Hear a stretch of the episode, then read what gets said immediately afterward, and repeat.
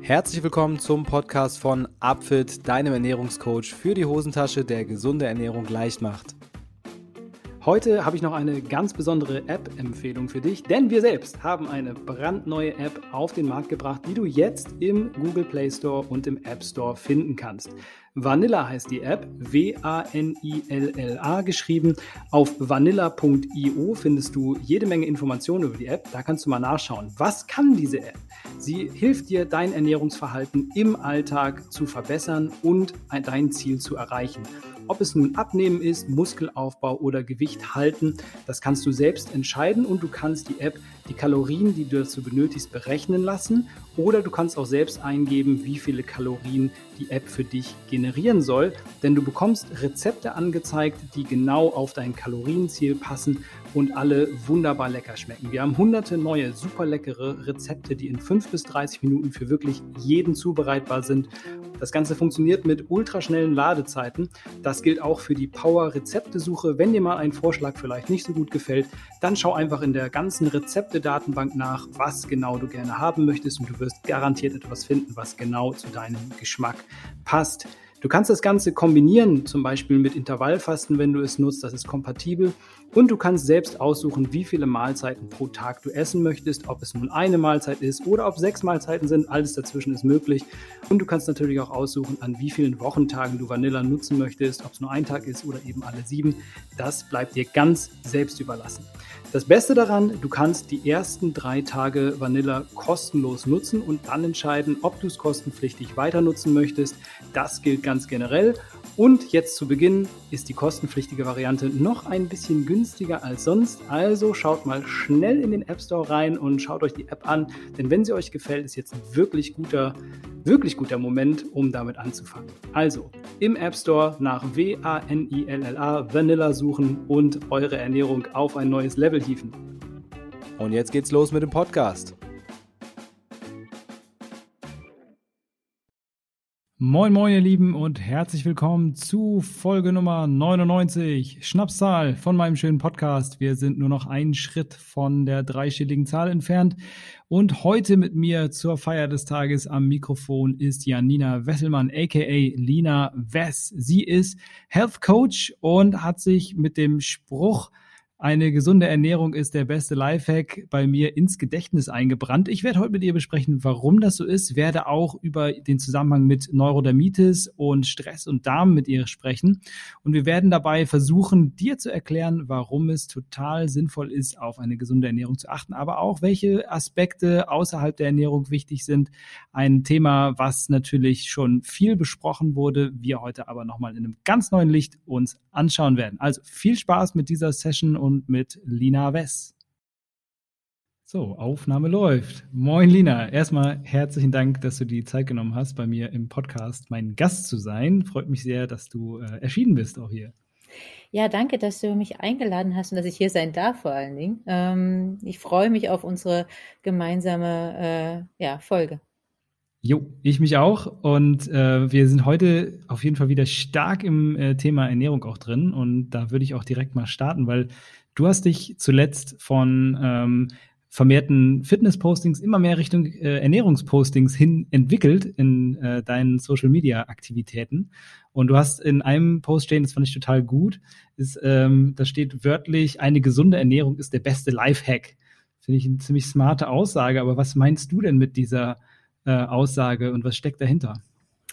Ja, also ich, ähm, um nochmal auf die erste Frage zurückzukommen, ähm, ich mache ja quasi alles äh, oder ich be betrachte ja quasi alles ein bisschen holistisch. Ne? Also ich betrachte die Bewegung, ich betrachte ähm, die Ernährung, ich betrachte so die Life Balance und das vermittel ich auch immer meinen äh, Klienten und meinen Kunden, wenn wir in die Beratung gehen und wenn Leute zu mir kommen, dass das nie singuliert betrachtet werden sollte und das alles miteinander zusammenhängt und das alles wie so kleine Zahnrädchen quasi ähm, eigentlich ineinander greift.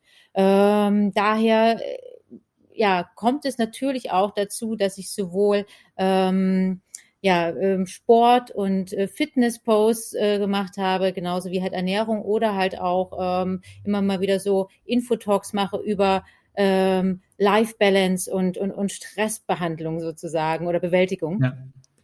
Und äh, ich habe mich aber ein bisschen mehr, und da hast du recht, auf die Ernährung fokussiert, weil ich das für mich persönlich ein sehr, sehr, sehr spannendes Thema finde und da wirklich auch jegliche neuen Studien immer wieder verschlinge. Ich aber auch finde, dass wir ganz, ganz viel ähm, Informationen haben über äh, Bewegung und Sport und man auch leichteren Zugang hat, äh, indem mhm. man, man muss nicht unbedingt zu einem Personal Trainer, um anzufangen. Man kann auch zu einem Sportkurs in einem Fitnessstudio gehen oder zu einem Yogakurs und ähm, hat dann einen einfachen Zugang auch zu geschultem Personal. Ja, das stimmt, Aber unsere Ernährung also woher haben wir, haben die meisten Leute die Informationen über gesunde Ernährung? Das ist meistens eigentlich aus Lifestyle-Magazinen. Oder, oh Gott, ja, aber du hast gerade, du hast gerade nach, ja, ja. Okay. Ne? Also, man hatte aus dem Elternhaus hat man natürlich die äh, Prädisposition sozusagen, äh, was man äh, so von früher kennt, was man äh, hoffentlich haben die Eltern auch ein bisschen mitgegeben, wie man halt auch Sachen zubereitet und ähm, auch das, das äh, ich sag gesellschaftlich, den gesellschaftlichen Aspekt der, der Ernährung des Essens mit reingebracht. Aber heutzutage haben die meisten eigentlich aus äh, ja, Instagram-Posts, Blogs, ähm, Lifestyle-Magazin ihre, ihre, ihres, ist ihre Ressource für, für gute Ernährung. Und da ist ja so viel im Umlauf. Und so viele Menschen sind so überfordert, dass ich einfach irgendwie das Gefühl habe, ich möchte Informationen geben über Ernährung, über gesunde Ernährung, ähm, auch Inhalt diesem modernen Medium Instagram ähm, und hier einfach ein bisschen Wissensvermittlung äh, auf eine nette und charmante Art und Weise äh, machen und ähm, das vor allen Dingen äh, ja science-based ist, also wissenschaftlich fundiert ist und äh, was vor allen Dingen auch in Richtung äh, ähm, ja, Nachhaltigkeit geht. Also dass man keine kurzen, ähm, wie soll ich sagen, Bewegungen macht und einfach mal versucht, so krass wie möglich, so schnell wie möglich irgendwas zu verändern, sondern wir nachhaltig, langfristig äh, einen gesunden Körper erhalten wollen, gesunden, fitten und fröhlichen Menschen quasi äh, erhalten wollen und darauf hingehen quasi ich meine Posts aufbaue. Sehr schön. Jetzt äh, auf jeden Fall gute Erklärung, weil ähm, das habe ich äh, vorher nicht so in dem im Detail natürlich nicht erklärt. Aber ähm, jetzt wäre natürlich noch die entscheidende Frage, warum äh, Ernährung so ein guter Lifehack ist, eine gesunde Ernährung. Ja, ähm, also ich habe natürlich, also das ist auch so ein Lieblingsspruch von mir, weil ich ähm, ja mit Ernährung oder auch nicht nur ich, sondern auch alle anderen mit Ernährung total viel erreichen können. Ja, also du Ernährung ist essentiell für deine ähm, ja für deine Gesundheit, für ähm, die Funktion deiner deiner äh, Organe und für deinen Körper, aber auch um dein Fitnesslevel. Also du schaffst natürlich nicht äh, die Höchstleistung beim Sport zu bringen, wenn deine Ernährung nicht on point ist. Du schaffst nicht dein Ziel ähm, äh, ja lang äh, gesund und zu altern, wenn deine Ernährung nicht on point ist. Und ganz, ganz viele chronische Volkskrankheiten, die wir immer mehr und mehr bei uns in der westlichen Welt sehen, äh, sind oder haben einen großen ähm, Ernährung hat einen großen Anteil daran oder Fehlernährung hat einen großen Anteil daran, dass wir ähm, ja so viele Volkskrankheiten haben. Und äh, deswegen ist Ernährung so wichtig, ist nicht der einzige Punkt natürlich, aber ist elementar wichtig und gesunde Ernährung dementsprechend kann ganz, ganz viel machen und schaffen. Und das finde ich auch total faszinierend und versucht natürlich auch diese Faszination und diese Leidenschaft halt weiterzugeben. Sehr, sehr gut. Ich glaube auch, dass das Thema immer noch weit unterrepräsentiert ist, gerade in Hinsicht auf, was du schon gesagt hast, Science-Based, dass man sich da auch wirklich auf Inhalte bezieht, die nicht einfach nur auf Erfahrungen von einzelnen Personen mhm. beruhen, sondern wirklich auch für die Mehrheit anwendbar sind. Und äh, das ist auch auf jeden Fall ein Ansatz, den ich nur supporten kann, wo ich sagen kann, äh, sehr gut, gerne, gerne mehr und weiter damit. Und äh, ich würde jetzt mal auf einen, einen spezifischen Aspekt eingehen, der für dich von besonderer Wichtigkeit ist, nämlich ähm, nicht nur für dich, sondern für alle, die unter Neurodermitis leiden. Ähm, das finde ich sehr interessant, weil ich selbst auch äh, schon Kunden betreut habe mit Neurodermitis und auch für mich ist das sehr spannend mal zu erfahren, wie gehst du damit um und welche ernährungstechnischen Aspekte äh, gewinnen da einen besonderen Wert, wenn man mit dieser Krankheit umgehen ja. muss? Also man muss natürlich dazu sagen, dass das man, also man kann es gibt, es ist recht individuell, wie die Krankheit bei jedem irgendwie ausgeprägt ist und welche Trigger es gibt, mit der die Krankheit quasi ähm, ja äh, hervorgerufen wird, beziehungsweise immer wieder Schübe herauskommen. Ähm, aber man kann schon allgemein verträgliche ähm, Aussagen treffen, ähm, so würde ich das mal sagen, die halt dich unterstützen, Schübe zu minimieren. Mhm. Ja, also ich selber, wenn man meine eigene Leidensgeschichte sich sozusagen anguckt, ich habe das sehr früh äh, bekommen, also nicht im Babyalter, wie das manche bekommen, sondern mit ähm, acht, neun Jahren. Ähm, und da war eigentlich auch noch während der Pubertät so die die größte und die schlimmste Phase eigentlich, wo ich immer wieder äh, Schübe hatte, wo wir ganz viel ausprobiert haben, wo natürlich von einem Hautarzt zum nächsten äh, wir gelaufen sind und ich eine selbst äh, zusammengemixte Salbe aus der Apotheke nach der anderen bekommen habe, immer wieder Cortison, ähm, UV-Lichttherapie, bis man festgestellt hat, oh, sie hatten Sonnenallergie. Naja, gut, vielleicht doch nicht so gut. Und äh, so ging das immer weiter und weiter. Und ich hatte zwischendurch auch mal, ich kann mich dran erinnern, äh, war ich bei einem Heilpraktiker. Und der ging die ganze Sache anders an und hat erstmal psychologisch so ein bisschen aufgearbeitet. Okay. Das war ein also heutzutage muss ich sagen, sehr guter Ansatz. Damals, ich bin in einer Ingenieursfamilie groß geworden. Das fanden meine Eltern Humbug. Da sind wir auch dann nicht weiter, Platz so, ne? genau, sind wir nicht weiter hingegangen. Ja. Ähm, ja, dementsprechend habe ich natürlich auch viel ausprobiert und die eigentlichen, äh, wie soll ich sagen, Punkte, die mir zur Besserung und Linderung verholfen haben und wo ich eigentlich heutzutage so gut wie gar keinen Schub mehr habe. Ähm, also wer mich kennt, der fragt sich auch immer, hä, du und Neurodermitis? Ähm, weil man das ähm, ja, unter den Tätowierungen sieht man das natürlich auch schlechter. Aber auch sonst würde man Aber das nicht sonst, erahnen. Genau, würde man das nicht erahnen. Und das liegt tatsächlich viel an ähm, Ernährung und an meinem Lebenswandel. Ja, also ähm, das eine ist natürlich, wie gesagt, Ernährung, wo du halt viel triggern kannst oder auch viel äh, Prävention betreiben kannst.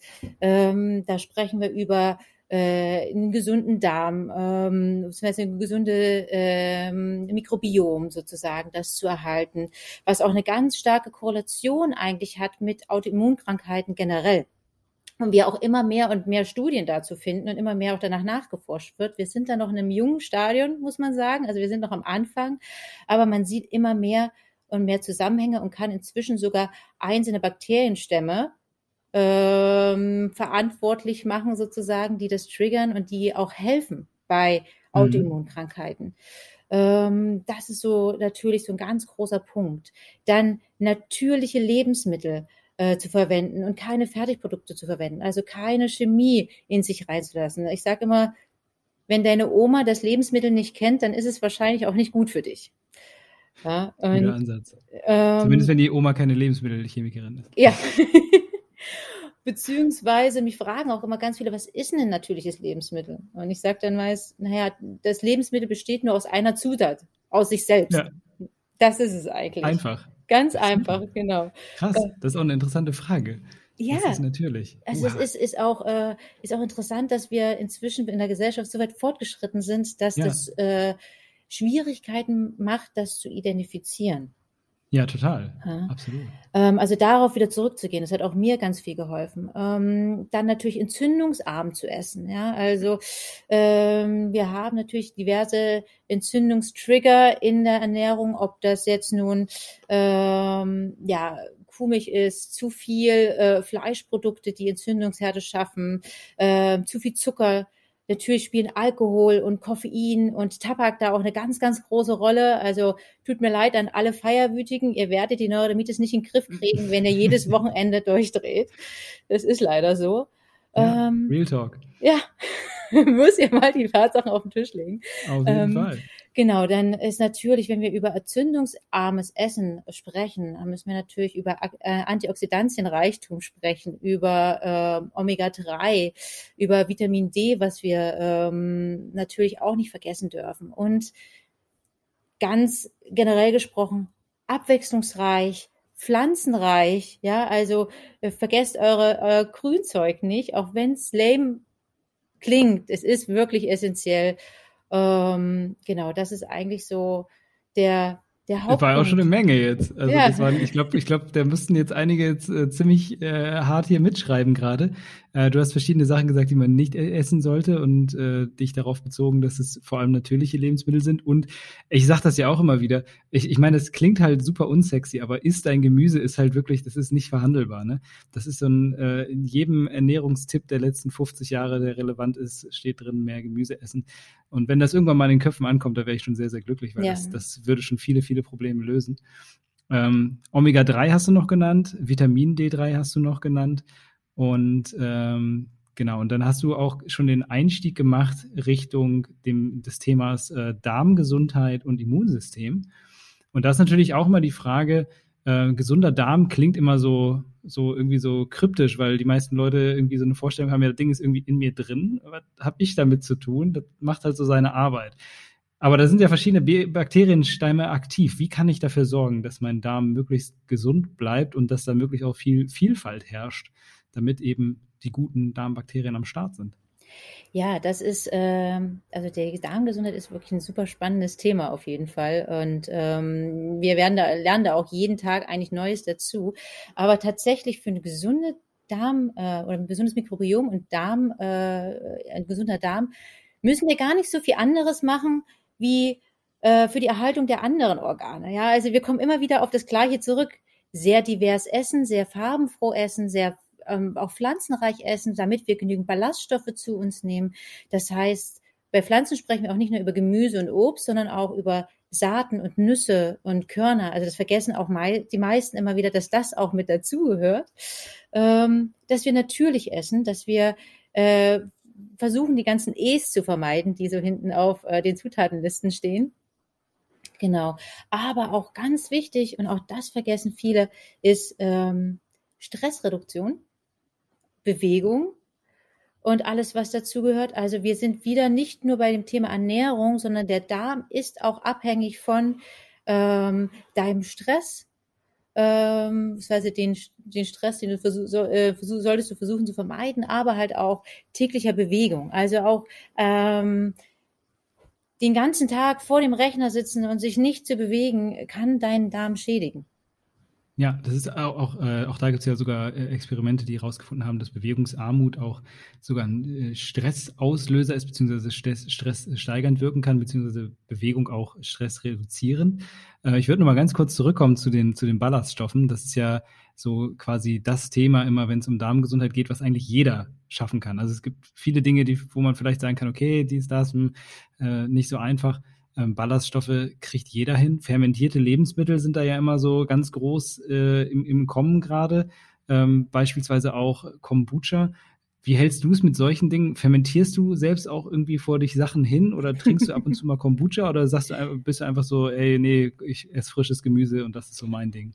Nee, also fermentierte Lebensmittel gehören auch auf jeden Fall in meinen äh, Ernährungsplan mit rein. Also Plan ist gut gesagt, ich äh, plan gar nicht so sehr, ähm, aber gehören mit dazu und ich fermentiere auch selber und ich äh, äh, experimentiere auch gerne rum ähm, und zeige das auch gerne meinen Followern. Äh, immer wieder, dass das ganz einfach auch machbar ist und dass man gar nicht so teuer einkaufen braucht. Ja, also wir haben natürlich total viel fancy Stuff, der gerade ähm, auf dem Markt ist, ob das nun verschiedenste Sorten von Kimchi sind oder halt, wie gesagt, der Kombucha, was ja total toll ist.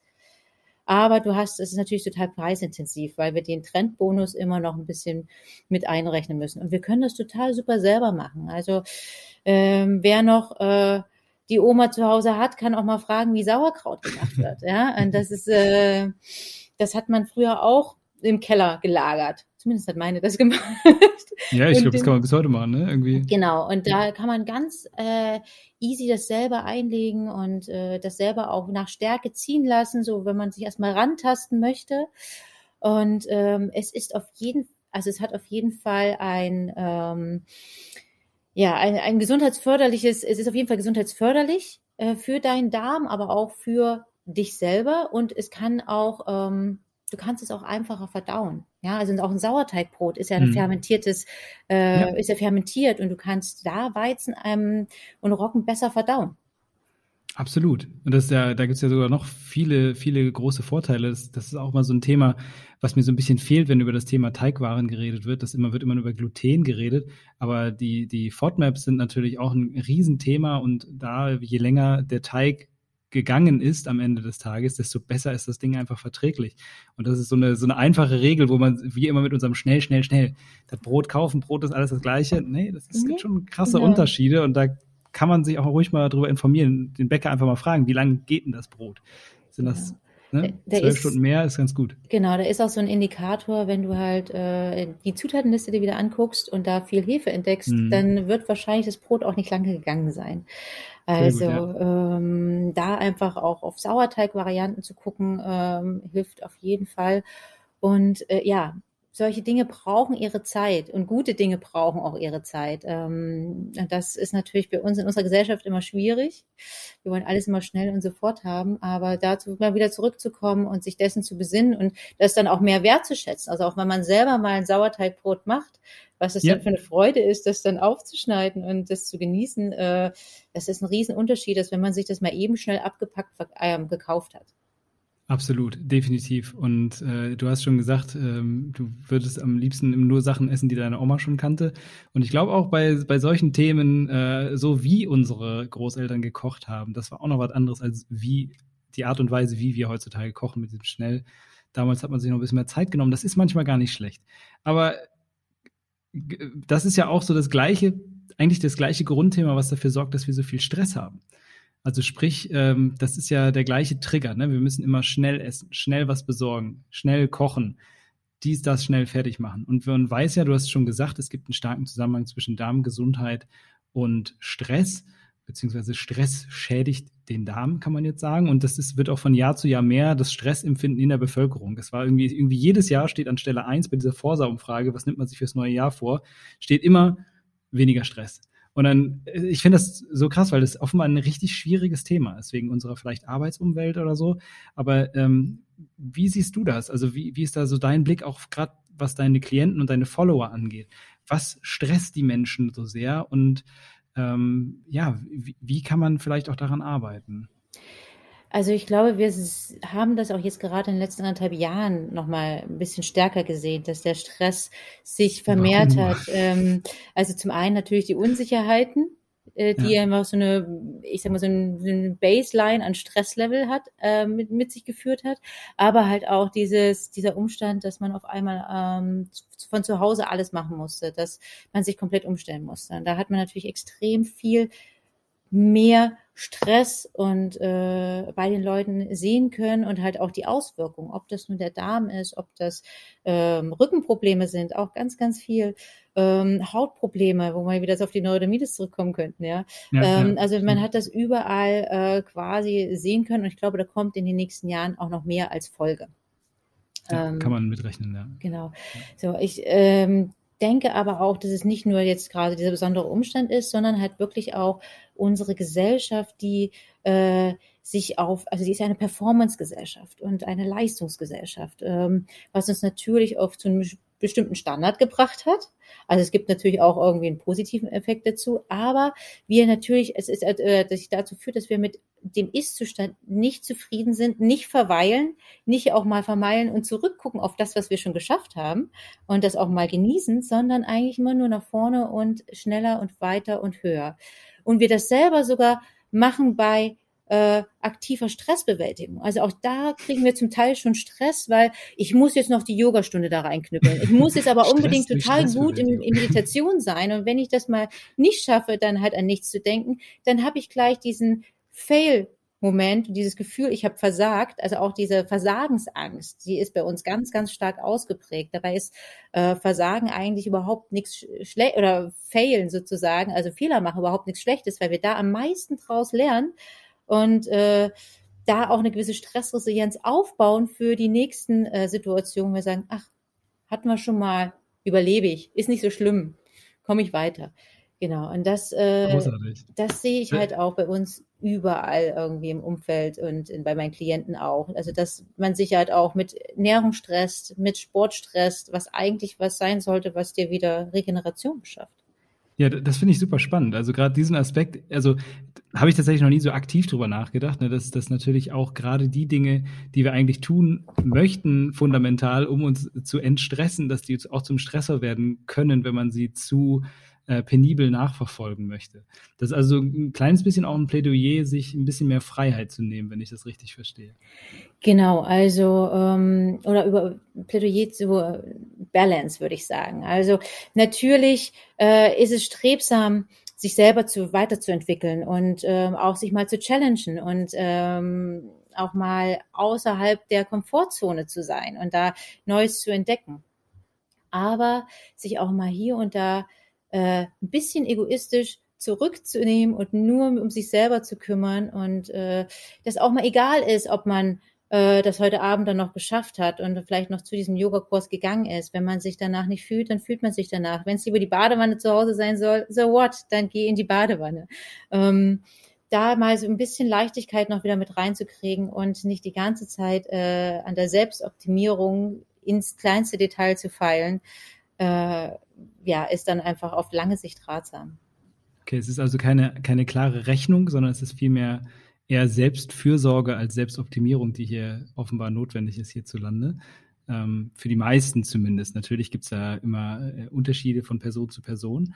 Ähm, was sind denn Strategien, die, die du häufig beobachtest, die Menschen anwenden, wenn sie denn irgendwie ihren Stress reduzieren wollen? Und was für Strategien würdest du jetzt, du hast es jetzt äh, so gesagt, okay, jeder muss es selbst entscheiden, aber gibt es auch irgendwie, sage ich mal, irgendwelche Strategien, die man erlernen kann, um, um besser mit Stress umzugehen? Also Achtsamkeit. Zwei Fragen in einer. Ja. also ähm, natürlich, was ich bei vielen Klienten auch hier und da mal sehe, ist dann ähm, vermeintliche, äh, wie soll ich sagen, vermeintliches Self-Care zu betreiben. Also zu sagen, so ich hatte so viel Stress, dann gönne ich mir heute Abend mal dieses fettige äh, Essen, was ähm, vielleicht noch voll mit Weißmehl ist und so weiter. Also die dicke Kappa, äh, Pasta Carbonara. Und es ist aber mhm. eigentlich schon 21 Uhr. Ähm, oder ich gönne mir dann halt mal die drei Gläschen Wein. Das äh, ist auf Dauer natürlich nicht zielführend, weil du deinen Körper noch weiter stresst und dein Körper natürlich keinen Unterschied machen kann zwischen äh, psychischen und physischen Stress. Also ähm, das mag dir mal für kurze Zeit deinen Kopf ausschalten oder dir in dein Belohnungssystem anschalten, äh, das Dopamin ausstoßen, wenn du jetzt gerade äh, diese diese Energiequelle äh, Carbonara quasi zu dir nimmst. Ähm, aber auf lange Sicht gesehen äh, schürt es ja wieder Stress und Entzündungsherde in deinen Körper und du stresst dich noch mehr. Also da ähm, sollte man schon überlegen, ob man äh, jetzt dazu greift oder nicht doch lieber was tut, was auch dem Körper äh, gut tut äh, und nicht nur den Geist. Äh, und da kann man natürlich verschiedenste Sachen machen. Also du kannst äh, von äh, den Bekannten wie halt einem äh, Nidra-Yoga oder einen Hatha-Yoga oder äh, einer äh, progressiven Muskelrelaktion, wenn man da wirklich ein bisschen ähm, ja, ein bisschen mehr Zeit hat und sich der Zeit nehmen mag, kann man äh, sowas halt auf Dauer auch erlernen und äh, äh, genauso wie meditieren, ja, mit fängst mit fünf Minuten an und kannst dich vielleicht dann halt auch mal auf eine halbe Stunde hoch äh, hochtrainieren sozusagen, weil auch das bedarf Übung. Ähm, aber um den Start hinzukriegen, empfehle ich eigentlich den meisten, gar nicht irgendwie äh, sich jetzt so eine Monsteraufgabe zu stellen, wie ich muss meditieren können, sondern einfach mal äh, kleine äh, Schritte zu machen, wie zum Beispiel, wenn ich in die Küche gehe und mir einen Tee mache in, äh, im Büro, dann nehme ich mein Handy nicht mit, sondern ich bin komplett beim Tee machen und versuche da komplett achtsam zu sein und denke, versuche auch nichts an, an was anderes zu denken, sondern versuche mal den Geruch einzuatmen, dem Sprudeln des äh, Wasserkochers zuzuhören ähm, und die Wärme der Tasse dann zu spüren. Also solche kleinen mhm. Sachen können schon helfen, mal einen kurzen Stress-Release zu haben, den Stress-Cycle sozusagen zu schließen und zu entspannen. Also mal ein bisschen dieses ganze Rauschen im Kopf ausschalten und mal irgendwie im Moment sich fokussieren. Genau. Oder halt nach einem stressigen mhm. Moment, wenn du ein stressiges Gespräch mit deinem Chef hattest, dann nimm dir danach die fünf Minuten und äh, lauf mal kurz draußen runter um den Block das kann schon viel helfen und kann dich quasi rausnehmen aus der Stresssituation und dann hast du wieder ein neues Setting, um den Tag weiter zu gestalten. Also es gibt wirklich schon kleine Sachen, die du aktiv machen kannst. Sehr gut, sehr gut. Also ich äh, habe schon so ein bisschen rausgehört, dass auch dieses Thema irgendwie den Kopf, den Kopf zu entspannen, mental zu entspannen, da einen sehr großen Wert ähm, hat, also du dem sehr hohen Wert beimisst und gleichzeitig etwas, was irgendwie dem Körper nicht schadet. Du hast gerade gesagt, ich kenne das auch von vielen, ne? Das dann, dann ist es Alkohol oder irgendwie so ein besonderes Essen, meistens viel zu spät. Und das fängt ja schon damit an, dass man in der Regel danach schon beschissen schläft und dann sich am nächsten Morgen schon direkt richtig schäbig fühlt. Und da ist dann ja schon dieser äh, entspannende oder positive äh, Effekt, den man sich erhofft hat, schon wieder komplett ins Gegenteil umgekehrt. Und äh, da ist natürlich die, die Badewanne oder die Meditation am Ende der, der bessere Weg, den man wählen kann. Progressive Muskelrelaxation hast du bereits äh, genannt.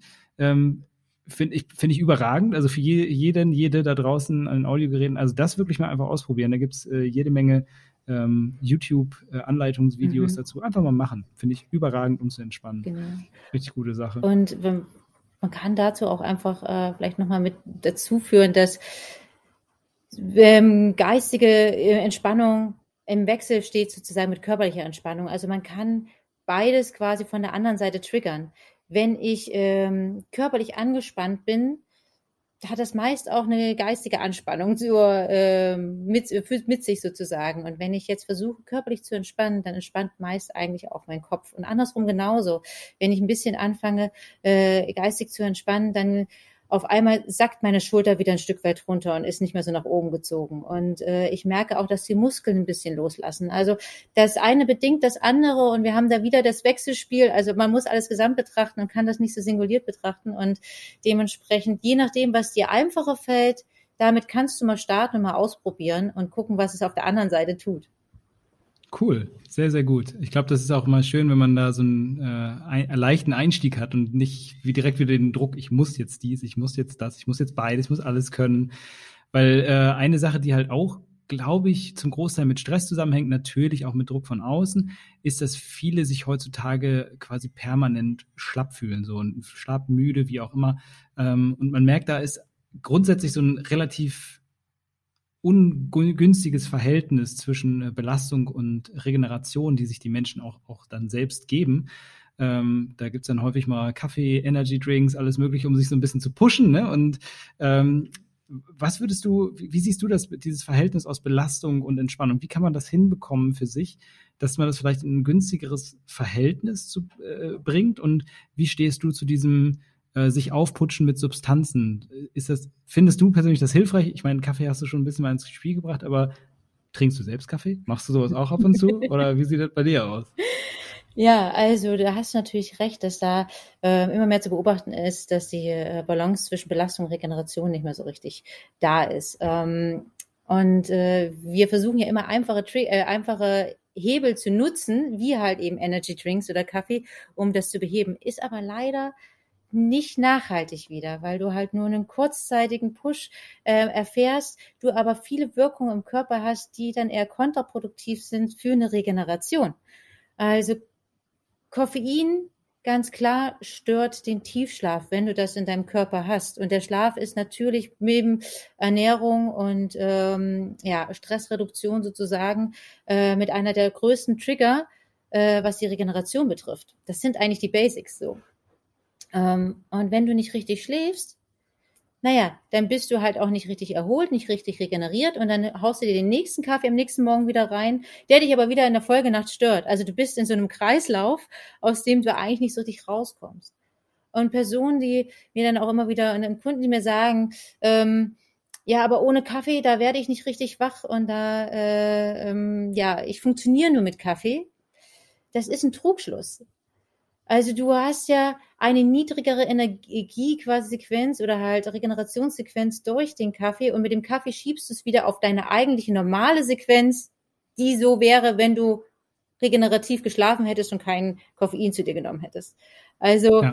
ähm, da ist Koffein ganz clever und trickst dich aus, damit du es weiter trinkst. Ähm, ja. Genau, dementsprechend würde ich da äh, immer oder rate ich auch vorsichtig zu sein. Dann muss man jetzt nicht auf den Kaffee komplett verzichten.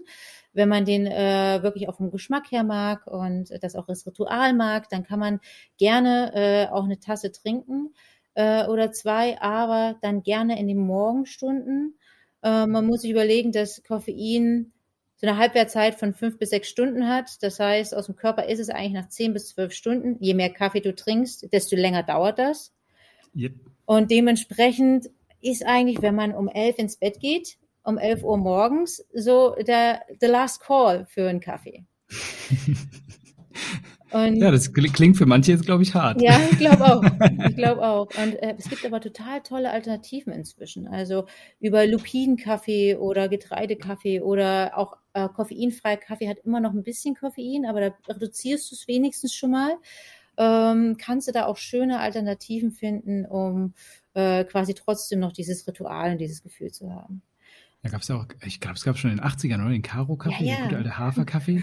ist Gibt's da, gibt's da immer noch. Natürlich ist alles noch da. Noch. Also wenn es wirklich um den Geschmack geht, da kann man sich ganz schön, glaube ich, auch ganz schön in die Ta eigene Tasche lügen und, und sagen, ja, ich mache das doch nur wegen dem Geschmack. Ja, dann, dann gibt's auch Varianten ohne Koffein, die man trinken könnte und die, die einem da äh, letztendlich den entsprechenden Geschmack geben. Aber wenn ich das äh, richtig verstehe, dann sagst du auch ganz klar, ähm, der Aspekt, der dazu beiträgt, ob du ein äh, niedriges Energielevel hast oder ein hohes Energielevel hast, liegt primär darin, wie gut du schläfst und das auf lange Sicht gesehen. Und das heißt, äh, wenn man wirklich etwas an diesem Problem ändern möchte mit seinem Energielevel, dann gibt es neben den Pausen, die man sich am Tag gönnen muss, eben auch zumindest, äh, ich will jetzt nicht sagen Verpflichtung, weil das wieder so hart klingt, aber der richtige Weg wäre, sich äh, um seinen Schlaf vernünftig zu kümmern. Was kann man da tun? Genau, also äh, Schlaf ist ein ganz, ganz wichtiges äh, Mittel für Regeneration und ähm, für sich fit fühlen und auch für dein Immunsystem ähm, ist es ganz, ganz wichtig, weil wir die meisten ähm, ja, Immunzellen halt im Schlaf produzieren. Die meisten Wachstumshormone werden im Schlaf produziert und Giftstoffe werden abtransportiert. Also du wirst entmüllt sozusagen in der Nacht. Und wenn du da natürlich weniger Zeit für gibst, passiert das auch weniger. So, also dementsprechend ist das super wichtig. Und ähm, ja, es gibt natürlich äh, Hilfestellung für guten Schlaf. Das ist zum einen, da gucken wir wieder auf den Stress. Also versuch deinen Stress zu reduzieren, dir abends äh, äh, nicht noch weitere Stressoren zu bereiten. Ja, also du solltest ähm, was Entspannendes machen und nicht was Anregendes. Also auch späte Trainingseinheiten kurz vor dem Schlaf sind eher kontraproduktiv. Ähm, spätes Dinner ist auch eher kontraproduktiv, weil dein äh, Körper wieder arbeitet, der muss verdauen. Ähm, der produziert Energie und denkt sich so, wow, ich habe jetzt Energie, was machen wir? Oh, schlafen gehen. Das ist ja doof. Äh, ähm, ist dann halt dementsprechend äh, mit seiner Energie quasi, äh, steht er da so ein bisschen alleine da. Produziert dabei auch Hitze, die du natürlich auch ja, nicht unbedingt äh, gebrauchen kannst, wenn du schlafen möchtest, weil dein Körper ja abkühlen soll. Also Ernährung spielt da, also und, und Mealtiming spielt natürlich auch einen, äh, einen mhm. großen Punkt.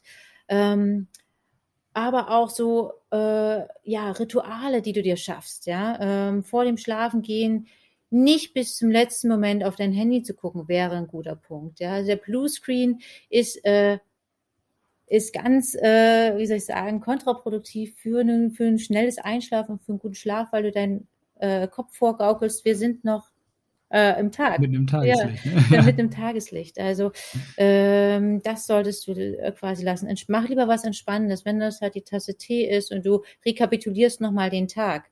Damit kannst du übrigens auch ganz gut den Stresskreislauf schließen. Also du kannst den Tag abschließen, wenn du ihn rekapitulierst. Vielleicht auch mit was, also dass du was notierst, ja, dass du so ein äh, den Tagesabschluss notierst und vielleicht schon den nächsten Tag ein bisschen planst, ähm, um dir quasi so diesen Druck zu nehmen, oh mein Gott, der nächste Tag wird so stressig.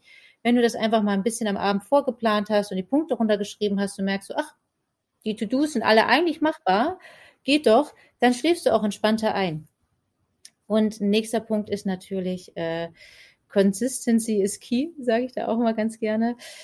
Regelmäßige und gleichbleibende zu Bett und Aufstehzeiten sind natürlich auch sehr hilfreich für die Regeneration. Also ähm, wie ist denn das dann mit dem Wochenende?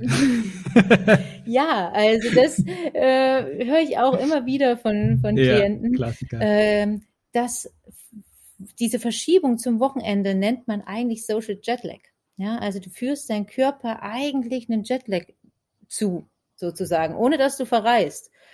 Und ähm, das ist natürlich für dein ähm, Biorhythmus nicht wirklich zuträglich. Also da bringst du viel durcheinander, du bringst deine Hormone durcheinander. Ähm, Und du stresst sogar deinen Darm damit. Also auch dein Darm ist sehr empfindlich, was äh, Zeitverschiebung und so weiter betrifft. Das merken manche mit ihrem Reisedurchfall. Ähm, das hast du halt auch, wenn du äh, diesen sozialen Jetlag am Wochenende hast. Also versuche auch da nicht äh, regelmäßig deine Verschiebung zu haben. Wenn das mal passiert, dann ist das okay. Dein Körper kann damit klarkommen. Er ist ja auch wirklich ein, ein starkes äh, ja, Konstrukt sozusagen. Aber wenn du das jedes Wochenende machst, dann brauchst du dich nicht wundern, dass du in der Woche Probleme hast einzuschlafen, morgens müde bist, wenn du aufstehst und ähm, ja, auch vielleicht am Wochenende nicht aus dem Bett kommst und dann lange liegen bleibst. Ja, also ist ja auch absolut nachvollziehbar. Ne? Also du hast jetzt Social Jetlag genannt. Also ich glaube, vielen wird jetzt gerade in diesem Moment überhaupt erst klar, was das bedeutet. Diese Zeitverschiebung, dass man wirklich seinem Körper plötzlich andere Ta Tages- und Nachtzeiten zumutet für zwei Tage, dann kehrt man wieder zurück, ist natürlich ungünstig. Steht aber natürlich auch stark in Verbindung mit äh, sozialen Aspekten. Also die, die meisten Leute haben ja wirklich dieses Ding, okay, Wochenende ist für mich, da, da, da ist frei, absolute Freiheit, da kann ich machen, was ich will. Gibt es da auch irgendwie ähm, Trips, Tipps, nicht Trips, Tipps, Tricks und Kniffe, ähm, wie, du, wie man das vielleicht in den Griff kriegt, dass man da sich nicht ganz so stark dann äh, sozial isoliert, indem man sagt, hey, pass mal auf, ich würde aber trotzdem auch am Wochenende gerne ein bisschen früher ins Bett gehen, damit ich irgendwie meinen Rhythmus behalte? Oder sagst du, das äh, muss jeder für sich selbst entscheiden? Also was natürlich hilft, ist, wenn du am Wochenende dann wenigstens nicht so spät aufstehst. Also dass du hier so versuchst, deinen Tag noch aktiv zu gestalten und nicht bis nachmittags um zwei dann im Bett liegst, ähm, so dass dein, dass du Tageslicht abbekommst. Das wäre schon mal vorteilhaft. Und ähm, auch da deine Mahlzeiten dementsprechend so in der Regelmäßigkeit einnimmst, wie du das auch in der Woche machst, weil auch das Mealtiming hier quasi so deinen Biorhythmus ein bisschen mitbestimmen kann und auch äh, ja mitführen kann sozusagen. Also versuch dann einfach die anderen Sachen äh, gleichbleibend zu behalten oder halt zumindest in, in einer ähnlichen Time Frame. Ja, also wir sprechen hier nicht mhm. über die exakte Minute, ähm, aber wenn du natürlich äh, drei, vier Stunden Unterschied hast, dann wird es für deinen Körper schon schwierig dann wird es fies. Das genau. merkt man auch bei den Zeitverschiebungen. Ich glaube, so ein, zwei Stunden kriegt man noch ganz easy geritzt genau. bei, bei so Flügen, ne? aber danach wird es schwierig. Und das ist natürlich ein super Tipp, ne? dass man dann sagt, okay, dann schlafe ich halt vielleicht ein bisschen kürzer ähm, danach, aber behalte meinen mein, äh, Rhythmus so ein bisschen bei, um dann auch, auch in der Woche dann einfach vernünftig Energie zu haben und nicht dann mich wieder zu fragen, was ist hier eigentlich los? Äh, warum ist schon wieder morgen? Das kann auch nicht sein. Ähm, gute, gute Sache, die man, also würdest dann sagen, lieber etwas weniger schlafen als äh, und dafür regelmäßig. Was hältst du denn von Powernaps irgendwie mittags ähm, oder am frühen Abend? Findest du, das ist eine sinnvolle Strategie, um dann zu ergänzen noch ein bisschen? Ähm, das kann eine sinnvolle Strategie sein. Da musst du aber ein bisschen selber bei dir gucken, ob das, ähm, ob du der Typ dafür bist. Also wenn du natürlich jetzt Powernaps am Tag einhältst und dann nachts nicht schlafen kannst, ist es eher kontraproduktiv. Äh, wenn das aber eine gute Ergänzung ist äh, für dich und du damit gut klarkommst und trotzdem abends gut ins Bett kommst, dann kannst du das durchaus machen. Also das, was wir so an Empfehlungen haben, ist ja auch immer sehr ähm, ich sag mal, breit gefächert und statistisch be belegt und nicht auf das Individuum ähm, äh, ja ausgerichtet. Und dementsprechend, wenn wenn du dir die Spanier anguckst zum Beispiel, die haben ja eigentlich immer eine, so einen Schlaf, dass sie nur fünf, sechs Stunden in der Nacht schlafen, weil es so heiß ist und dann nochmal äh, am Tag halt die äh, Siesta machen. Ja, und da noch also kann, kann durchaus sinnvoll sein. Genau, und auch die werden sehr alt. Äh, hier in Europa sind es mit einer der, der äh, ältesten Bevölkerungsgruppen. Ähm, dementsprechend, ja, guck, was bei, bei dir einfach da gut funktioniert und wenn du merkst, das hilft dir, dann kann das eine gute Strategie sein. Okay, also noch da auch ein, ein klares Jein. Also erst äh, am besten ausprobieren. Ne? Vieles ist, vieles ist offenbar eine Sache des Ausprobierens. Einfach mal ein bisschen testen, was funktioniert für mich. Und am Ende des Tages äh, die Bewertung, äh, ob es gut oder schlecht ist, passiert dann danach, ob ich ein hohes Energielevel habe, ob ich Power habe für den Tag oder eben nicht. Ne? Das ist dann am Ende die relevanteste äh, Variable. Du hast schon gesagt, dass so ein spätes Training ähm, in der Regel nicht gut ist, um gut zu schlafen. Das äh, missinterpretieren ja auch schon mal viele. Aber es kann ja auch, äh, ab, unabhängig davon, dass man zu spät trainiert, dazu kommen gerade am Anfang, wenn man so mega motiviert ist, dass man einfach sich viel zu viel zumutet. Dass man dann irgendwie sagt, okay, von 0 auf 100, ich will jetzt alles, ich bin hoch motiviert, Power, alles reinballern. Aber auch das ist ja letztendlich dann Stress für den Körper und kann dann zu Effekten wie schlechtem Schlaf und so weiter führen. Wie kann ich das als Anfänger gerade ähm, aber auch für Fortgeschrittene vielleicht, wie kann ich, was, was, für Signale gibt mir mein Körper? Wie kann ich das richtig dosieren, dass ich da mich nicht überfordere? Also, ähm, ja, zum ersten muss man natürlich sich immer die Frage stellen, was kann ich wirklich dauerhaft äh, in, meinen, in meinen Alltag integrieren? Also kann ich wirklich dauerhaft fünf Tage die Woche trainieren, anderthalb Stunden? Schaffe ich das nicht nur auf eine Distanz von zwei Wochen, sondern auch auf eine Distanz von einem Jahr? Ähm, und da muss man auch ganz ehrlich sein. Ja? Und dann macht man lieber oder geht lieber in die Frequenz rein, die ähm, machbar ist und ist dafür dauerhaft dabei, anstatt einmal Vollgas zu geben und dann äh, nach drei Wochen ausgelaugt zu sein und das in seinen Alltag nicht so integrieren zu können und dann halt noch mehr gestresst zu sein und so weiter. Das äh, sollte man sich als erstes natürlich ganz klar fragen. Und das andere ist natürlich, ähm, ja, Anzeichen, die eines äh, Übertrainings oder einer Überforderung betrifft. Äh, zum einen äh, natürlich zu lang anhaltender Muskelkater. Also wenn du merkst, dass du deine Muskeln nicht mehr regenerieren und du schon erst eine Woche da mit diesen Schmerzen in deinen Oberschenkeln vom letzten äh, Leg Day äh, rumläufst, dann hast du entweder zu schwer, zu viel trainiert oder du hast schlecht regeneriert und hast äh, quasi ja, hast die Regeneration da nicht, nicht immer richtig im Auge gehabt. Das ist, das ist so äh, der erste große Punkt eigentlich. Dann ständige Müdigkeit. Ähm, Bewegungsarmut am restlichen, am restlichen Tag. Wenn du dann keine Lust mehr hast, dich zu bewegen, dann doch nicht mehr rausgehst, zum Spaziergang, doch nicht mehr rausgehst, dich mit den Freunden zu treffen, weil du kaputt bist, äh, ist ein nächstes großes Zeichen, dass du es wahrscheinlich übertreibst. Äh, ständige Hangriness. Ja, also so eine Mischung aus Hunger und ärgerlich zu sein und gereizt sein ist auch ein ganz großes ähm, äh, Anzeichen dafür. Und auch Schlafstörungen ähm, können Anzeichen sein von äh, Übertraining sozusagen. Ich muss aber sagen, dass bei vielen, ähm, die jetzt ein bisschen mehr Sport machen oder halt länger Sport machen, weniger das Übertraining das Problem ist, sondern eher die Unterregeneration. Also ja, bei meinen ja, also äh, Kunden ist das ganz zu wenig Fall. Fokus sind drauf. Genau. Ja, ich, ich glaube, das ist ja, gibt jetzt so zwei Aspekte. Der eine Aspekt ist, wenn man gerade anfängt und so ultra motiviert ist mhm. und irgendwie reinstarten will, dann ist es, glaube ich, eher dieser, dieser mh, hm, Aspekt, dass man wirklich zu viel, also zu lange Trainingseinheiten macht, zu intensive Trainingseinheiten macht, das, was du mit dem super lang andauernde Muskelkater beschrieben mhm. hast und dann hängt man auf der Couch und ist nur noch äh, irgendwie so eine, wie so ein, äh, ja, keine Ahnung, so eine Kartoffel auf der Couch. So, und das andere sind halt die Leute, die dann sich immer weiter steigern und dann irgendwann merken, okay, ich, ich will mich noch mehr pushen, ich will mich noch mehr pushen und dann eben da reinkommen, dass sie die Regenerationszeiten dafür fallen lassen. Ähm, was äh, würdest du in, in diesem Zusammenhang bei, bei den unterschiedlichen Typen, ähm, wie gehst du daran, dass du denen das klar machst. Gibt, hast du irgendwelche Leitsätze, die du denen an den Kopf pfefferst, wo du sagst, hier, pass auf, so oder so? Ähm, und du sagst ja gerade, bei dir sind ja eher die Leute, die zu viel machen. Wie bremst man sich denn dann? Weil ich meine, die Motivation ist ja da. Und das ist super schwer, jemanden, der mega motiviert ist, klar zu machen, pass auf, mit weniger kommst du jetzt gerade weiter. Ja, meist halte ich den eigentlich äh, die, ihre Ziele vor Augen und ob sie sie damit wirklich erreichen. Ähm, also wenn ich jetzt bei einem Anfänger zum Beispiel äh, mit der Übermotivation ihn frage, was ist denn eigentlich dein Ziel? Möchtest du jetzt ähm, ja schnell fit werden? Möchtest du schnell, also möchtest du abnehmen? Möchtest du, was, was möchtest du eigentlich? Ähm, und er sagt zum Beispiel, ja, ich möchte mit dem Sport abnehmen. Und ich sage dann, ja gut, du bist jetzt, du stresst deinen Körper so sehr, du überforderst ihn so sehr, dass du eigentlich wieder so viel Stresshormone ausschüttest, dass dein Körper all deine äh, die Fette in deinen Fettzellen speichert und bei sich hält, weil er denkt, oh mein Gott, ich muss ins Überleben kämpfen, also brauche ich das alles auch noch. Ich kann das jetzt nicht abgeben. Und ähm, dementsprechend merken sie dann so, oh, das ist vielleicht die falsche Strategie.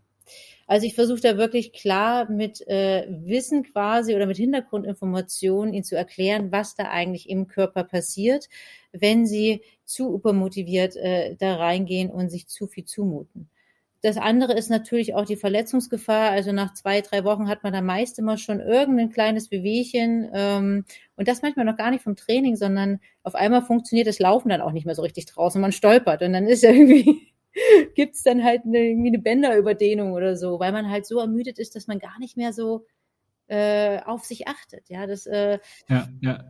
Genau, und da äh, ist der meiste, ist bei den meisten dann natürlich der Weckruf, zu sagen, okay, ich mache das jetzt vielleicht doch mal äh, Schritt für Schritt.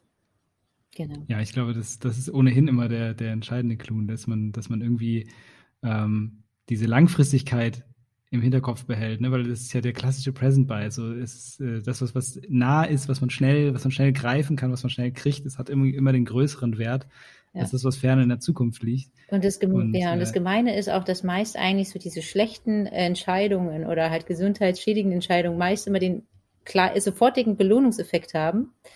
Und ja. die gesunden äh, Entscheidungen immer eigentlich on the long run zu betrachten sind. Also die, das dauert immer eine Weile, bis man da die Belohnung sieht. Das ist äh, sehr, sehr unfair, Voll. das weiß ich.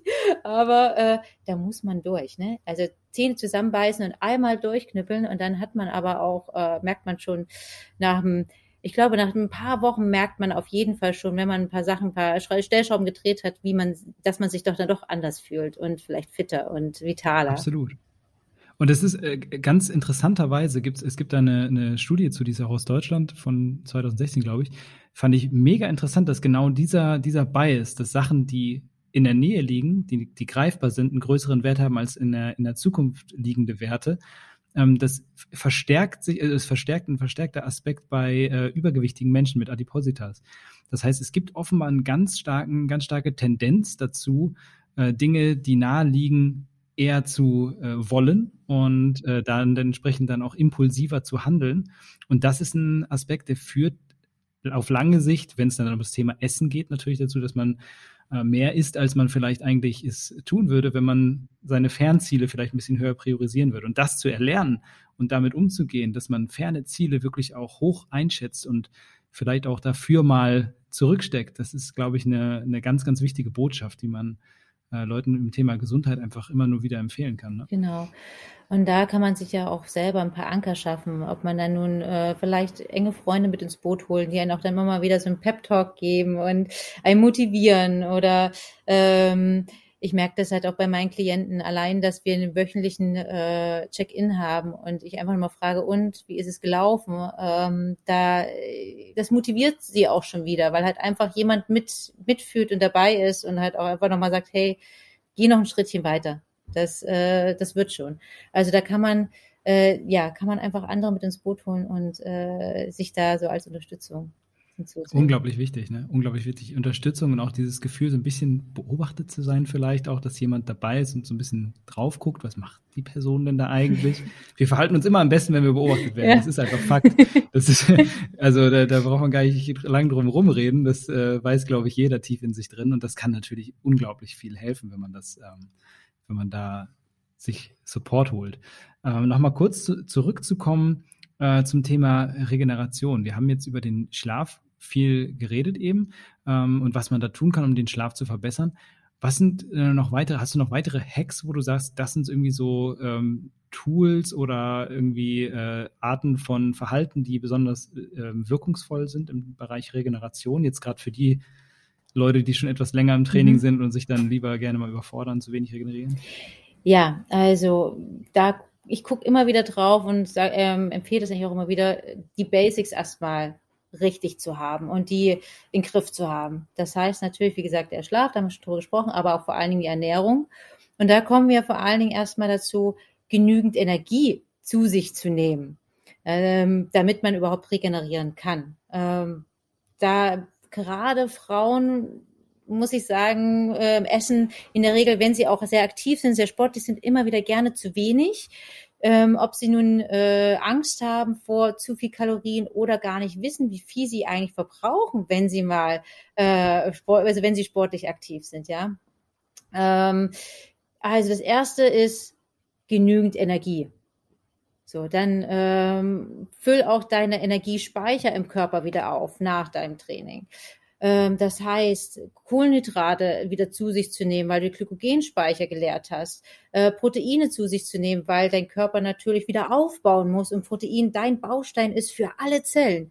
Ja, also da ähm, ja auch wieder nährstoffreich zu essen, dass natürlich dein Körper nicht nur den Treibstoff hat, sondern auch das Schmiermittel, mit dem der Treibstoff sozusagen dann durch den Körper gelangen kann, ist essentiell. Also deine Ernährung ist hier auch wieder key. Ähm, da solltest du wirklich einen, einen, Blick drauf haben und gucken, dass du genügend zu dir nimmst ähm, und vor allen Dingen auch optimalsterweise nicht so weit entfernt vom Training. Das kann davor sein, das kann danach sein. Das ist jetzt erstmal gar nicht so relevant. Also auch mit einem guten Pre-Workout-Meal kannst du eigentlich quasi dich versorgen bis zum nach dem Workout und brauchst gar nicht direkt 20 Minuten danach in deinem Anabolic Window äh, eine Proteinzugabe. ja, also das ist ähm, das ist ja gar nicht notwendig, sondern die generelle äh, Nährstoffverfügbarkeit während der Belastung und nach der Belastung zum Wiederaufbau. Dann gibt's natürlich weitere Mittel, wo wir auch wieder den Bogen schließen. Also Stress ist natürlich wieder hier so eine Sache. Wenn du einen ganz doll stressigen Berufsalltag hast, dann wirst du wahrscheinlich äh, weniger regenerieren von deinem Workout oder schlechter regenerieren von deinem Workout, als wenn du äh, entspannte äh, Waldspaziergänge machen kannst über den Tag. ähm, Logisch, ja. Ähm, aktive Regeneration ist ja auch noch mein Tipp. Also wenn du ein hartes Training hinter dir hast, ähm, dann und am nächsten Tag einen Rest Day, also einen äh, Tag, wo du nicht trainierst, dann bleib nicht den ganzen Tag auf dem Sofa sitzen, sondern beweg dich ein bisschen, äh, geh spazieren oder vielleicht auch ein äh, Yoga kann da ganz gut helfen, um sich einfach mal wieder zu mobilisieren und äh, den Stoffwechsel anzuregen oder ähm, auch ein leichter äh, leichtes Joggen kann da gut funktionieren, leichtes Fahrradfahren. Also äh, Bewegung hilft auf jeden Fall bei einer schnellen Regeneration. Gibt es da natürlich, also hm? gibt's natürlich ja, auch noch Tools, äh, die jetzt auch total viel besprochen werden, wie Kryotherapie, also so die Eissauna und die Massageguns, die für unglaublich viel Geld gerade überall angeboten werden. Ähm, das kann helfen, aber wenn du die Basics nicht hast, wird dir das in keinster Weise helfen. Ob man dafür jetzt so viel Geld ausgeben möchte, das ist jedem selbst überlassen. Ähm, du kannst es als Add-on noch machen, wenn es dir gut tut, wenn dir eine Massage gut tut und du jetzt vielleicht nicht unbedingt jeden Abend deinen Partner fragen möchtest, ob er dich massiert, dann kann das vielleicht irgendwie was äh, ein gutes Add-on sein. Ähm, bei der Kryotherapie würde ein Eisbad genau das gleiche machen wie eine kalte Dusche genauso und äh, da sparst du dir vielleicht da den ein oder anderen äh, Euro, Cent. genau, den du dann vielleicht wieder in deine Ernährung stecken kannst. Ähm, ja, smart. Genau, also da, äh, ich sage immer, erstmal die Basics hinkriegen und dann können wir uns über die Feinheiten unterhalten. Sehr schön. Also ich ähm, bin ich voll bei dir. Also man, das ist, nimmt einem die Arbeit nicht ab, wenn man jetzt ein Gerät hat. Das machen Menschen ja so gerne. Ich habe Rückenschmerzen, weil ich diesen Stuhl habe. Nein, der Stuhl macht nicht deine Rückenschmerzen, sondern die fehlende Bewegung. Genauso die Massagegun wird dir das nicht abnehmen können, dass du ein paar Dinge tun musst, um dich vernünftig zu regenerieren. Und da muss man einfach, glaube ich, ziemlich klar sortiert sein. Das hast du gerade schön nochmal auf den Punkt gebracht. Und äh, ich habe so ein bisschen rausgehört, wenn ich es richtig verstanden habe, dass du auch ein äh, Fan bist von Carb Cycling, dass du äh, gerade, es gibt ja ganz viele Menschen, die äh, Heidenangst vor, vor Kohlenhydraten haben, ähm, was natürlich nicht äh, wirklich gerechtfertigt ist. Und du hast gerade auch nochmal gesagt, so nach, gerade nach dem Training Glykogenspeicher auffüllen, das sind Kohlenhydrate. Ähm, wie sieht es generell mit der Mahlzeitenfrequenz aus und mit dem Mahlzeitentiming? Äh, wie würdest du das gestalten? Du hast gerade schon gesagt, Pre-Workout-Meal wird dann wahrscheinlich was Kleineres sein. Wie, hast, du, hast du da bestimmte Schemata? Ja, also ähm, das kommt natürlich ganz auf das Individuum auch an, ähm, wie die Präferenzen sind, wann überhaupt trainiert wird. Also wenn man früher morgen trainiert und man sogar vielleicht auf einen äh, leeren Magen trainiert, äh, weil man jetzt zum Beispiel äh, die Fastenzeit verlängern möchte, da nochmal eigentlich intensiver reingehen möchte, ähm, gerade mit einem Ausdauertraining, also wenn du dann halt morgens deinen deinen Lauf machst, ähm, dann solltest du danach auf jeden Fall recht zeitnah was essen ähm, oder zu dir nehmen, ja, weil du halt alles schon gelehrt hast über Nacht, alle Speicher und dann nochmal mehr in die äh, oder quasi eigentlich in deine, deine, ja, deine Speicher komplett entleert hast und hier quasi an die Substanz gehst. Da musst du wieder auffüllen. Hast du aber am Nachmittag irgendwie dein Training und du hast anderthalb, zwei Stunden vorher Mittag gegessen, dann brauchst du nach dem Training nicht unbedingt sofort wieder was zu dir nehmen. Ja, also da hält eigentlich das, was du zu dir genommen hast, davor an, auch danach die Bausteine zur Verfügung zu stellen, ja, weil du auch länger verdaust als eine Stunde. Ähm, dementsprechend kommt das extrem darauf an, wann du trainierst, was du vorher isst, was du nachher isst, was du den Tag über isst. Und äh, ein exaktes Mealtiming haben wir eigentlich eher in den extremen ähm, athletischen Bereich, also da, wo wir nochmal ähm, kleine Stellschrauben drehen können. Ja? Also wenn du jetzt ein Bodybuilder bist, der extrem auf Masse aufbaut, dann versuchst du natürlich dein äh, Insulin irgendwie so konstant wie möglich in der Ausschüttung zu behalten, damit du den anabolen Effekt hast. Das brauchst du jetzt aber als Hobbysportler nicht unbedingt. Ja? Oder wenn du Leistungssportler bist und zwei starke Trainings am Tag hast, dann musst du natürlich auch achten, dass du so schnell wieder deine Speicher aufgefüllt hast und regeneriert hast, dass du ein zweites Training schaffst. Das hast du aber meist als Hobbysportler auch nicht. Also wir Hobbysportler müssen uns dann nicht ähm, so viel Stress machen, wenn du auf deine Kalorienanzahl kommst am Tag und auf deine Nährstoffe kommst, ja, das ist auch nochmal ganz wichtig und das ist auch gerade wichtig mit der Frequenz oder mit der Menge an Mahlzeiten am Tag, ähm, dann ist das, äh, kannst du das selber gestalten, wie das für dich gut in deinen Alltag passt. Also ausreichend versorgt sein ist die, die Grundvoraussetzung und dann die andere Voraussetzung ist halt, wie der Alltag gestaltet ist, ähm, wie man das am besten verteilt. Eine These, die ich ganz interessant fand und die ich sogar auch äh, ein Stück weit selbst vertreten kann, ist, dass wenn man einen hauptsächlich sedentären Lifestyle hat, also wirklich viel sitzt, dass man äh, tendenziell eine niedrigere Mahlzeitenfrequenz bevorzugen sollte, einfach äh, weil, weil man äh, diese, diese Karenzzeiten durchaus gebrauchen kann, äh, des Körpers, wo der einfach in die, in die Regeneration reingeht. Wie stehst du dazu? Ähm, ja, da stimme ich dir auf jeden Fall zu. Also es ist da wieder genau dieser individuelle Aspekt, wie viel bewegst du dich, was ist äh, der körperliche Anspruch sozusagen am Tag. Ähm, wir kennen ja nun auch, oder viele von uns kennen ja nun auch so die gesundheitlichen Vorteile zum Beispiel von äh, Fasten, von intermittierendem Fasten, was zum Beispiel aber wieder nicht ähm, funktioniert, wenn du sportlich aktiv bist. Also beides übereinander zu legen solltest du nicht. Ähm, wenn du sehr inaktiv bist, kann halt diese, die eben halt diese Pausen zwischen den Mahlzeiten, die längeren Pausen zwischen Mahlzeiten, ähm, total hilfreich sein. Ähm, bist du sehr aktiv, würde ich es dir nicht empfehlen, weil du eigentlich so eine Art Fastensituation äh, in deinem Körper schon verursachst, wenn du halt intensives Training betreibst. Und dementsprechend solltest du dann halt auch häufiger äh, Mahlzeiten zu dir nehmen. Wenn Leute natürlich ähm, ja, nur ein oder zwei Mahlzeiten zu sich nehmen, weil sie wenig, äh, weil sie sich wenig bewegen und viel sitzen, aber in diesen Mahlzeiten es nicht schaffen, ihre Nährstoffe äh, äh, zu bekommen, ja, weil da muss man sich natürlich ein bisschen mehr informieren, was man alles in eine Mahlzeit reinpacken muss, wenn man nur eine isst. Ähm, dann würde ich empfehlen, dennoch das ein bisschen zu verteilen, dass man einfach das Nährstoffprofil aufrechterhält. Ja, also da, das ist einfach die Grundvoraussetzung für eine gesunde Ernährung, dass man genügend Nährstoffe hinbekommt, vor allem in der Vielfalt und ausreichend Energie in den Körper reinbekommt. Und äh, sehr schön. Da haben wir, also ich, es ist schon, es, man merkt schon, es ist nicht ganz so leicht und am Ende des Tages ist es vielleicht auch sinnvoll, sich da mal Hilfe von jemandem zu holen, der das Ganze professionell macht, um das für sich ein bisschen austarieren zu können, da ein bisschen Hilfe zu bekommen. Das kann man bei denen natürlich auch machen. Äh, das nur am Rande erzählt, habe ich natürlich in, einem, in der Einleitung auch schon gesagt, ist ja völlig klar.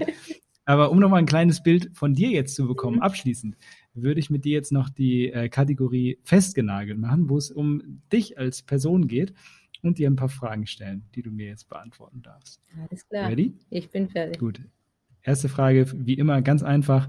Was ist dein Lieblingsgericht, dein Lieblingsessen? Also mein Soul Food ist tatsächlich Thai Curry. Ähm, am häufigsten und am liebsten im Alltag esse ich äh, Salat mit irgendwelchen Toppings drauf, die äh, ja von Hummus, Kichererbsen, Linsen, was auch immer. Thai Curry, ich würde da das Thai Curry nehmen. ich entscheide mich für das Thai Curry. Den Rest schneide ich raus. äh, was darf bei dir so geschmacklich gar nicht auf den Tisch kommen? Gibt es irgendwas, was du noch so aus Kindertagen so richtig hast oder ist, bist du völlig also easy mit Essen? geschmacklich kann bei mir eigentlich alles auf den Tisch kommen. Ähm, nur diverse äh, quasi Lebensmittelgruppen kommen bei mir halt nicht auf den Tisch. Ja, ähm, ja. Das, das ist, ja, kannst du ruhig aussprechen. Ja, also ich, ja ich bin ich selber bin Veganer und dementsprechend ja. kommt alles tierische bei mir natürlich nicht auf, auf dem Tisch, äh, genauso wie äh, Weißmehl, Zucker und so weiter. Also die ganzen äh, großen äh, Feinde der gesunden Ernährung kommen bei mir eigentlich äh, so gut wie nie auf den Tisch. Okay, alles klar. Aber also ne, geschmacklich, geschmacklich so kein, kein Rosenkohl, den du irgendwie nicht magst oder nee, so. Nee, also innerhalb. Bist du easy mit. Genau, ich wollte gerade sagen, im Bereich de, des Veganen bin ich total easy und äh, einfach zu handeln. Also da kannst du mir alles vor, vor die Nase setzen. Ich esse jegliches Gemüse äh, und äh, finde da nichts irgendwie doof. Nice. Das natürlich macht es einfacher. Ähm, wie sieht's aus mit deiner, mit deinem Training? Was in, in, wenn du jetzt deine absolute Lieblingstrainingseinheit zusammenstellen dürftest, was müsste da unbedingt drin sein? Also, ich trainiere am liebsten äh, Beine, muss ich sagen. Also der Leg Day ist so mein liebster Trainingstag und dementsprechend äh, würde ich das wählen. Und da ist es, glaube ich, ähm, Hip Thrust. Ja, den Hip Thrust mag ich sehr gerne. Okay. ja, äh, der muss da bei einer, also bei meinen, ich sag mal, wenn ich so Workouts mache, wo es nur darum geht, äh, dass ich so meine Favorites mache, der ist auf jeden Fall immer dabei. Sau witzig. Okay, das ist ja, weil das ist so, äh, ist schon so eine, für mich so eine Assistenzübung, die man, die man irgendwie so, ähm, die ist ja auf jeden Fall gut, ne? Mhm. Also gerade so was die Ansteuerung vom, vom, vom Po angeht, ja. äh, kriegt man da eine sehr, sehr hohe äh, Ansteuerung hin. Aber schon interessant, das auch so als Lieblingsübung zu hören. was wäre so, was dürfte auf gar keinen Fall, was dürfte auf gar keinen Fall in deiner Trainingseinheit drin sein, hm. wenn es nach dir ging? Ah, ähm, ja, ich, ich tue mich schwer mit äh, rein Cardio. Also ich bin auch, ich, ich jogge auch, aber das sind nicht so meine Lieblingssachen. Ich glaube, was, was ich so gar nicht mag, sind Ballsportarten. Ach krass, okay. Weil ich einfach nicht gut. Also joggen würdest du noch lieber als Ballsport. Ja, also ich, ich bin einfach nicht gut mit dem Ball. Crazy, okay, das, das, ist ja, das ist ja eine ganz neue Seite hier. Ballhater. Auch kein Beachvolleyball, nein, auch Beachvolleyball nicht. Das ist im spaßigen Moment ja, aha, aber ich, äh, also so Fußball und äh, Handball, es ist so überhaupt nicht meins. Also okay, und ich, verstehe, verstehe. mich möchte auch keiner im Team haben, weil ich einfach äh, total verkacke mit dem Ball, ja. und es ist auch total okay. Also wir sind da, beide Seiten sind da auf derselben. Ja, ja, es ist, ist cool. Da machst du ein paar Hits, was während die anderen Ball spielen. Genau. Das ist auch in Ordnung. äh, was würdest du sagen, war dein größter Erfolg bisher? Mein größter Erfolg. Mhm. Äh, so ganz generell. Mhm. Kannst du sagen, was du willst. Kann auch mit sechs Jahren gewesen sein, dass du eine Schildkröte gefunden hast. Ich weiß es nicht. uh, das ist eine schwierige Frage. Ja, ich lasse dir ein bisschen ja, Zeit. Ähm, ich würde sagen, also hm, da, da, wo ich am meisten von gelernt habe und deswegen würde ich vielleicht Erfolg nennen, ist äh, mein Jahr in China, als ich dort gelebt habe und sehr, sehr alleine war und das irgendwie gemeistert habe, da durchgekommen bin und mich selber sehr, sehr weit entwickelt oder viel weiterentwickelt habe. Ähm, ja, ich hätte noch so ein, zwei andere Punkte in meinem Leben, die ich als Highlight betrachten würde, aber das würde ich nicht mit Erfolg benennen. Okay, dann nennen die beiden Highlights aber trotzdem nochmal. Das würde mich interessieren. Ja, meine Hochzeit ist natürlich ein Highlight, also dass ich den Mann ja. gefunden habe, den ich. Okay, das ist ein No-Brainer. ja, also das auf jeden Fall. Und ähm, ich habe früher Mannschaftssport betrieben und äh, da die, ohne Ball. Ohne Ball. Ähm, und Roller Derby gespielt. Das ist ein Vollkontaktsport auf Rollschuhen. Nice. Und ja. da äh, die erste deutsche Meisterschaft auszustatten und zu spielen, war schon auf jeden Fall ein großes Highlight, glaube ich. Sehr, sehr cool. Darf ich noch kurz nachfragen, ähm, wie es zu dem China-Aufenthalt gekommen ist? Würde mich auch noch mal kurz interessieren. Ähm, das ist quasi meine erste Karriere gewesen. Ähm, ich habe Modedesign studiert und äh, war als Krass. Produktmanager in China dann für ein ähm, europäisches Label vor Ort und bin da wow. so mit 24 reingeschmissen worden und stand da äh, noch recht jung äh, auf einmal alleine da, musste diverse Fabriken managen und ja. Ah, das ist schon hartes Brot. Ja. Krass. Aber cool, also Respekt, also auf jeden Fall coole Erfahrung. Ähm, ich äh, weiß, wie schwer das in, in China sein kann als äh, fremde Person, wenn man da reinschlittert. Ähm, aber ja, sehr, sehr cool. Sehr coole Erfahrung mit Sicherheit, die dich da weitergebracht hat. Letzte Frage für heute, für unser Interview wäre, wo siehst du dich in fünf Jahren? Hm. Fünf Jahre hm. ist eine hm. lange Zeit. Ähm, das ist richtig. Ja, also ich sehe mich da natürlich weiter gesund und glücklich. Das ist erstmal so das Wichtigste mit meiner kleinen Familie. Ähm, und ja, dass meine Projekte und meine äh, Firmen und Unternehmungen, die ich quasi habe, weiter gedeihen und gedeiht äh, sind und äh, das weiterhin noch Spaß macht.